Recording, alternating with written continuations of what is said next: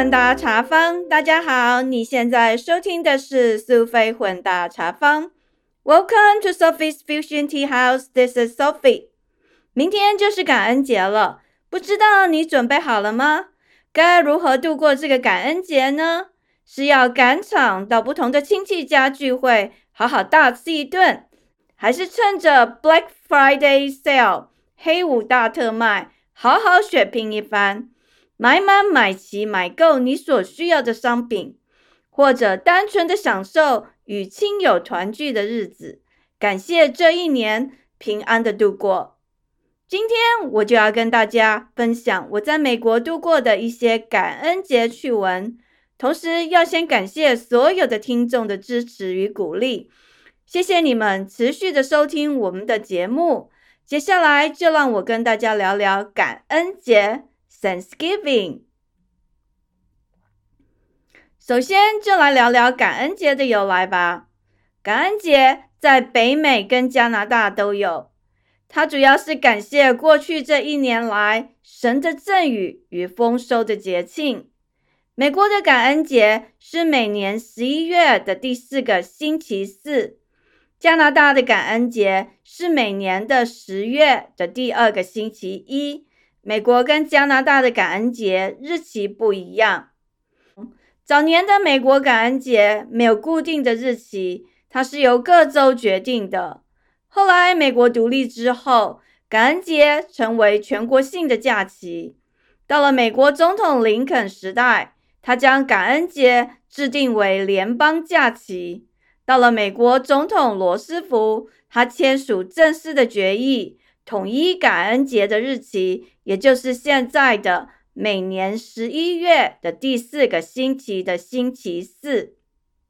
感恩节是一个传统上家庭聚会的假期，在美国算是国内交通最繁忙、最拥挤的季节。很多人他会在感恩节这个假期拜访亲友。所以，美国国内线的飞机也好，或是路上交通都非常的繁忙拥挤。早期我们住的比较远，孩子比较小的时候，感恩节我们是搭飞机回去跟家人团聚。哇，那真的是噩梦一场，因为感恩节是在十一月，有的时候已经下起大雪了。我记得有几次。我们遇到班机被取消，在等候补位。那个时候，机场到处都是人，大家都在排队等补位。你永远不知道什么时候会补到你。有一次最扯，我们的班机被取消之后，等补位，没有想到补位居然只有一个。当时我先生真是气坏了，他说：“我们有三个人，一个人怎么上飞机呢？”后来好不容易又再等到了第二班，三个人终于都挤上去了。从那之后，我们决定以后不要再搭飞机了。一来很麻烦，还要请亲人来接机；再来，你永远不知道什么时候你的班机会被取消，有可能你会在冰冷的机场过节。之后，我们决定，即使要开十几个小时，还是开车算了。从那以后就没有感恩节搭飞机等班机或者等班机被取消补位的噩梦，这倒是比较好。但是还是经常会在电视上看到很多班机被取消，很多人在机场干耗的窘境。希望那些需要赶搭飞机回去探望亲友的人都可以顺利平安到达家里，度过一个快乐的感恩节。在过去这几年的感恩节，因为 COVID-19 的关系，像是前一两年，很多人坚持要感恩节聚会，啊，造成的 COVID-19 的确诊率提高。后来现在因为打疫苗的关系，稍微好一点，不过也有很多人坚持，亲人没有打疫苗就不应该聚会。总而言之，每个家庭他们有自己的难题与抉择。我想，这也可能是今年你要去过感恩节的时候需要稍微纠结考量的问题之一。今年因为大部分人都打疫苗了，所以感恩节好像又回到以前没有 COVID-19 的日子，大家很期待能够再跟亲友一起团聚。在美国，感恩节跟台湾的春假有一点点不一样。虽然是一个亲友聚会的日子，但是他们没有像传统中国的春节那种回娘家的规定，所以感恩节只要夫妻双方商量好，跟家人讨论清楚就可以了。因为美国这个自由的社会，想要去先生家或是太太家都可以。没有所谓的硬性规定或传统习俗，有很多人两边同时去，中午去一趟，晚上去一趟。我们以前就是这样，但是其实跑得很辛苦，也很累。为了两边各不得罪，有时候常常自己没有吃饱，就是在那边赶来赶去，吃力不讨好。所以后来我们改变了习惯，用轮流的方式。一年去一个，这样才比较能够感受到过节的乐趣，也不会一直被时间追着跑。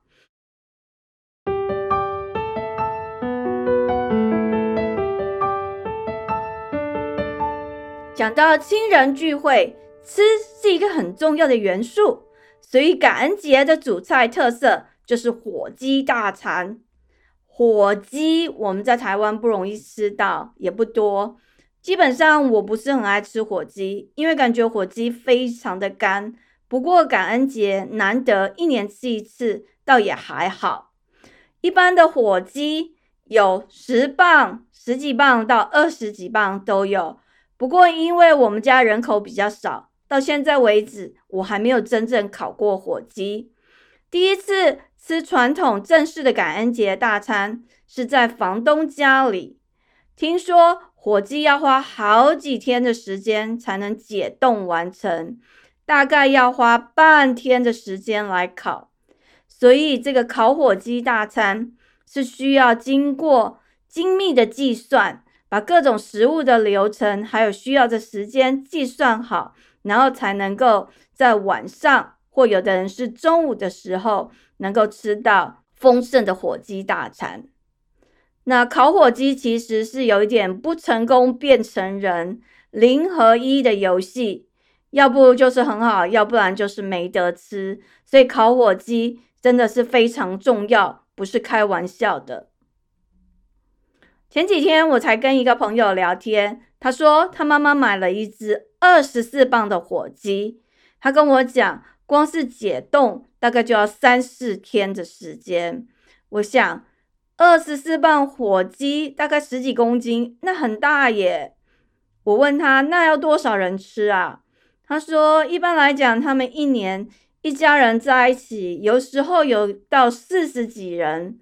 哇，那四十几人吃一个十几公斤的火鸡，应该是没问题了。想想这么多人期待的火鸡大餐，如果没有深厚的厨艺功力，想要烤好。可是登难如登天呢。那讲到烤火鸡，我对烤火鸡其实来美国之前完全不懂。那有一年我先生跟我聊到，他说：“你不要以为烤火鸡是一很简单的事情。”他跟我讲，感恩节的时候是美国火灾事件最频繁的时候，通常会高出日常的火灾几率大概有好几倍。我以为他是跟我开玩笑，后来上网去查，真的耶。那我们之前也有邻居遇到过这样的状况，隔壁邻居跟我们讲，有一年他买了一个大桶锅，他准备要吃炸火鸡，因为平常都是吃烤火鸡，所以他决定要改变一下口味，要吃炸火鸡。没想到他后院整个爆炸烧起来，超恐怖的。还好没有引起火灾，只是损失了十几磅的火鸡，也就是没火鸡肉可以吃而已啦，算是不幸中的大幸。那为什么炸火机会引起火灾气爆呢？哦，原来那个我们要炸火机的时候，我们油锅里的油。通常已经加热到超过摄氏一百度了，也就是蛮热的。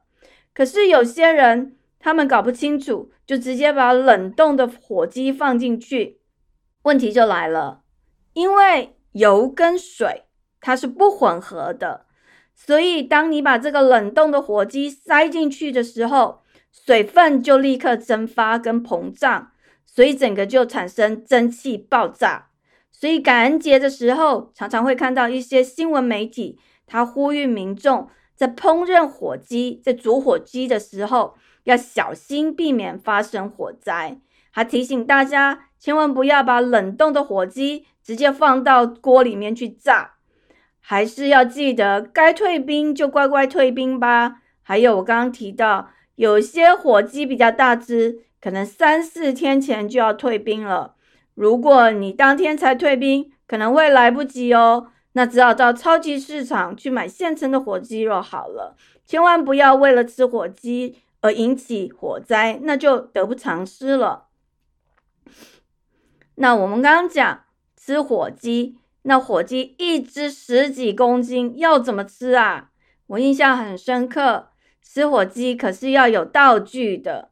嗯。一大只火鸡放在这个桌上，一般的菜刀可是不能切的。有些人有那种专门的电动刀，它就有点像锯子一样，然后是电动的，在整只火鸡把那肉一片一片的这样切下来，就有点像你在切木头啦。所以其实还蛮费功夫的，然后呢，道具也要不少。那有一些人不喜欢吃火鸡，他吃素怎么办呢？其实现在有一些叫做 tofu key，是给吃素的人吃的，也就是用豆腐做的火鸡。我记得有一年，我们有一个老师，他请我们呃这些留学生去他家吃 tofu key。那因为我先生不吃素。所以他去吃了这个 tofu key，算是他生平第一次吃的素火鸡肉。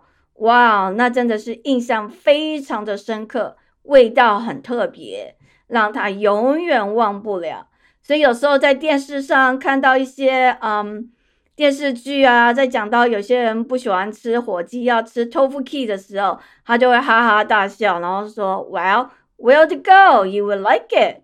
嗯，你可以想象他是不是真的喜欢了哈。总而言之，青菜萝卜各有所好，反正你就是根据你喜欢的，然后吃你喜欢的感恩节大餐。那除了火鸡以外，感恩节大餐里面还有蛮多的，就是像那个 mashed potato 马铃薯泥加这个火鸡烤烤出来的时候的这个肉汁。那还有他们喜欢烤那个。呃，sweet potato 就是我们讲的那个韩吉啊，但是是甜的。那还有一些像蔓越莓果酱，或者是 pumpkin pie。pumpkin pie 是感恩节里面很重要的 dessert 之一。所以其实，当然每一个家庭他们都有一个妈妈的独门特色的呃感恩节大餐。有些人。可是念念不忘，然后想要学还学不起来呢。不知道你今年的感恩节有没有特别想要吃什么呢？如果你不在美国，其实也可以去试试看感恩节的烤火鸡大餐哦。虽然有点干，不过还蛮不错的，毕竟火鸡肉还蛮健康的，值得试一试哦。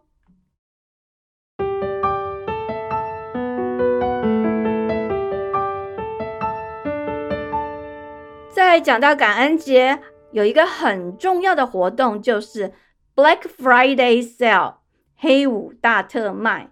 这可是一个 serious business。在美国，很多人都等了一年，想要趁这个 Black Friday Sale 好好大肆抢购一番。很多人他们会仔细盘算、收集资料。像我一个好朋友。他就是这一个 Black Friday Deals 的行家，也算是嗯，我称他为购物达人。每年我们要买什么东西的时候，我们一定会先问问他，因为他可知道哪里有什么好 deal，然后可以买哪些东西是在 Black Friday 算是最便宜的。那很多家庭他们都会事先拟定采购计划，早年。很多都是到那个店里做实体的购物，有一些限时限量的特卖。嗯，蛮多人他们会一家人兵分多路，然后分批到不同的店里面去采买需要的东西。在还没有开始卖之前，你可能就会收到那个广告宣传单，告诉你，比如说沃尔玛有哪些特卖啦，Target 有哪些特卖啊，或者是像什么呃 Best Buy 有什么三 C 产品的特卖。那或者你到店里去，其实也都会看到各种广告资讯在那里。有的时候，有些人他甚至会事先就先去看好，然后想要模拟一下这个路径。到时候应该怎么走？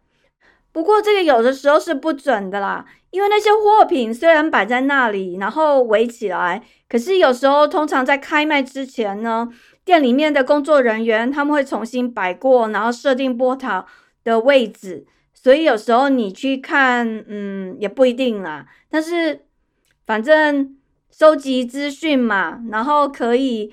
最快最好的速度去抢到你要的东西，倒是也蛮重要的。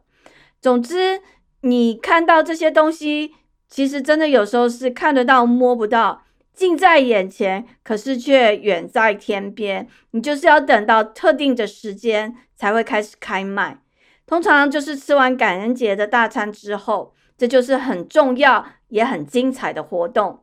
有些人他们是全家出动，然后漏夜排队。在中西部，感恩节这个时候，其实天气已经蛮冷了，有些地方甚至还会下雪。不过想一想，有些几百块的东西打折，你知道吗？只剩下三折，那真的蛮划算的。我们曾经买过那种两百块的东西，可能只剩下三十块，所以有的人觉得排队几个小时也算划算。那当然，在这个采买的过程中，也容易发生很多意外，就是有些人会因为插队的关系，然后又打架，这个争执，然后发生的事故，这道电视新闻倒是蛮常看到的。那 Break Friday 里面的一些 deal 很多，就是像那个大型的家电用品，超级大荧幕的电视呢，其实是蛮受欢迎的，很多人都会事先做好功课，看哪一家的最便宜，然后 deal 最多。然后当天晚上去抢购，当然很多三 C 产品也是大特卖，很受欢迎的一些东西啦。我记得有一年呢，我小孩的同学跟我们讲说，他小时候那时候他们刚搬家，然后家里需要很多家具。有一年他爸爸妈妈就兵分两路，两个人各自到不同的店，其中一个人带着他，然后呢，他们就随时打电话互相通报，然后确认这个价格。比如说他们要买电视，他们就到两个不同的店，虽然事先已经查好资料，不过有时候他现场会改变嘛。然后就看了哦，确定这个价格哪一间是比较便宜的，然后两个人讲好之后，马上就买定离手。然后还有他们会在事后讨论说，哇，这个便宜了多少，那个便宜了多少。我听他讲就觉得蛮好笑的。那我们自己曾经有去那个百货公司，呃，跟一堆人排队，然后去抢购的这个状况。其实当天就人很多啦，那蛮多人其实都是在抢一些像圣诞节的礼物之类的。嗯，我印象中我们曾经抢购到那个行李箱，是真的超级便宜，而且超级好的 deal。因为我们经常要去台湾，所以那个行李箱的耗损率还蛮高的，所以就比较需要经常换。然后我们当时买的那个真的是超级 deal，而且到现在都一直还在用，还蛮喜欢的。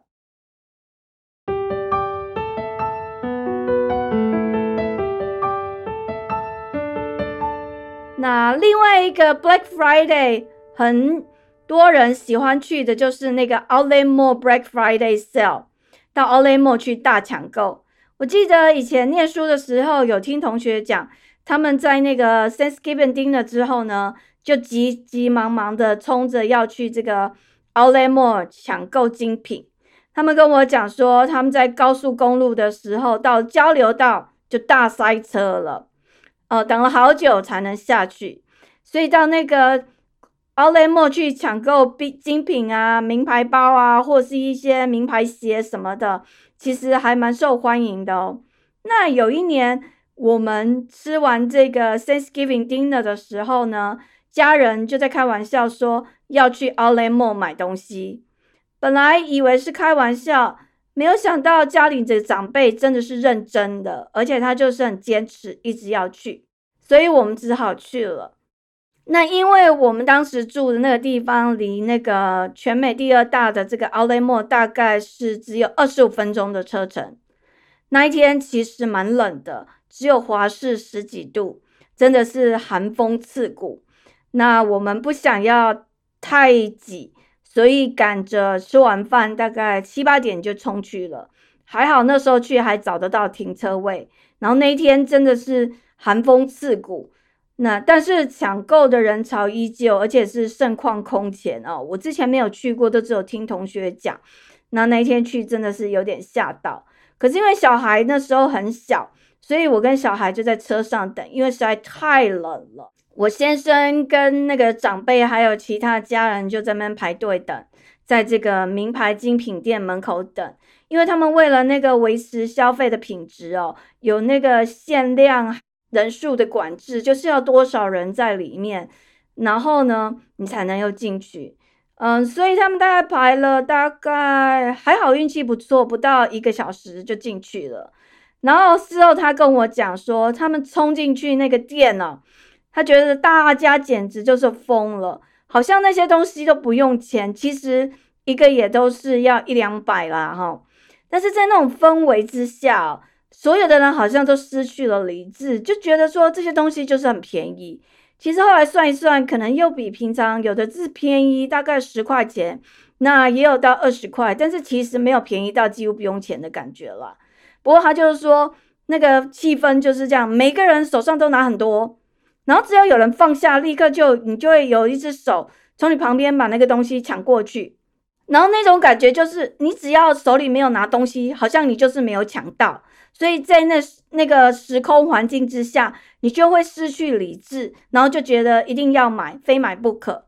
因为呢，你不买好像就是被别人抢走了，而且你只要一犹豫，你手下放下去的东西就不见了。他就跟我讲，他在那个时候他就觉得好紧张哦，然后他就抢不赢别人，因为他就是男生嘛，平常也没有去抢的习惯啊。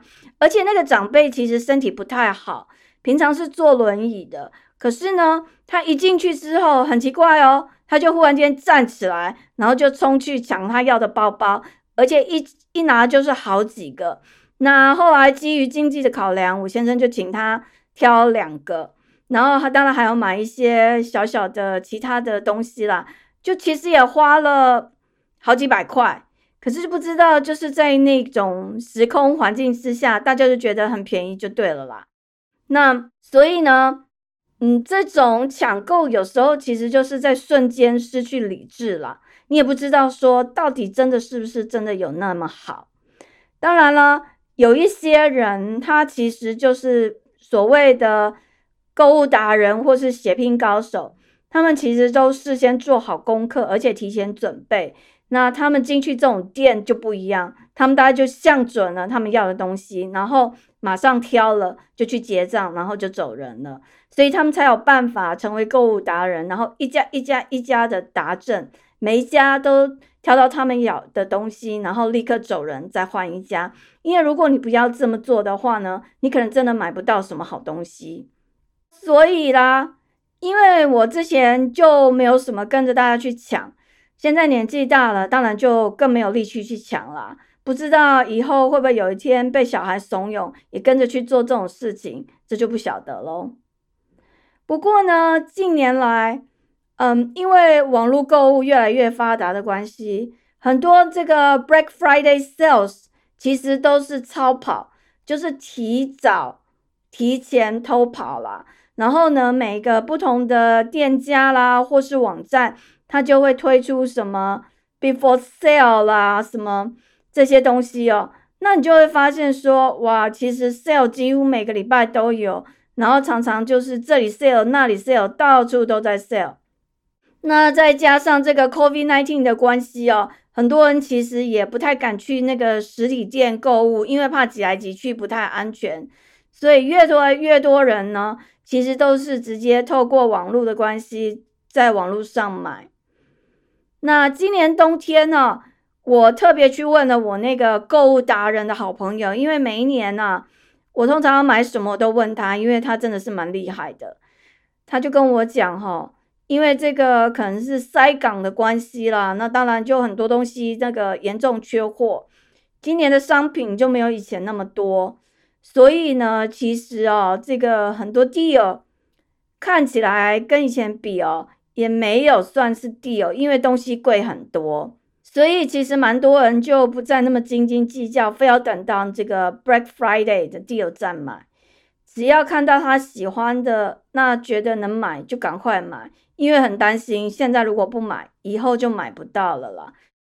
那我自己也是啦，在美国住了十几年了，其实好多年来这样陆陆续续，的确是在这个 Black Friday 的 deal 捡了不少便宜哦。该买的东西也都买的差不多了，所以今年就没有需要趁大特卖去采购的，也不会觉得有什么遗憾。因为反正该买都买了，又不用去跟人家挤来挤去，在那抢购。那不知道你们今年的这个 Black Friday deals 哦，你们的购物名单准备好了没有？你是想要网络购物呢，online shopping，还是想要去这个现场实体的抢购呢？感受一下那种 shopping 的氛围。记得。感恩节大餐要吃饱吃好，才有力气大展身手，好好血拼一番哦。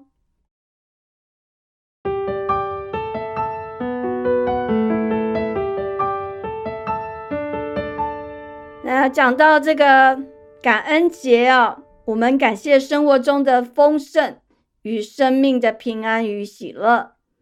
印象最深刻的一件事，就是第一次在学校。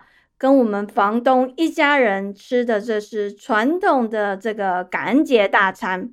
在我们开始开动之前呢，这个房东爸爸他就要在座的每一个人轮流说出这一年你想要感谢的人事物。那我坐在那里听着这个在座所有的大人小孩们说出自己心中的感谢。觉得非常的感动，那也很庆幸自己有机会能够在这一个传统的美国家庭，那被他们邀请跟他们一起共度感恩节 （Thanksgiving）。后来我们感恩节有时候是跟家人，有时候是跟朋友一起度过。嗯，不知道今年的感恩节你要怎么度过呢？不论你是在世界哪个角落，也许你可以吃传统的感恩节大餐；如果没有，也许你可以找你的家人好好的坐下来聚在一起，感谢这一年来你度过的美好日子。那我想要说，不知道今年的感恩节，你想好心中应该感谢的人吗？当我在做这一集的 podcast 的时候，我突然间想到，当我们在看很多嗯比赛啦、颁奖啦，或是很多场合，很多人都会说感谢我的家人，感谢我的朋友，感谢某某某某。我突然间想到，我们常常感谢别人，但是你是否和我一样？从未仔细的想过，其实我们应该也是要好好的感谢自己，感谢自己能够健康开心的活着，感谢自己现在拥有的一切，感谢自己把握当下，活在现在。当然，在这里我还是要感谢所有支持的听众朋友，还有我的家人。谢谢你们一路走来对我的支持与鼓励，在这里我祝福你们感恩节快乐，Happy Thanksgiving！时间过得很快，我们的节目又到了尾声，感谢您的收听，希望你喜欢今天的内容。苏菲混搭茶坊 （Sophie's Fusion Tea House），让我们活在当下，健康开心做自己，找到你喜欢的人生。感谢您的收听，我们下次见，拜拜。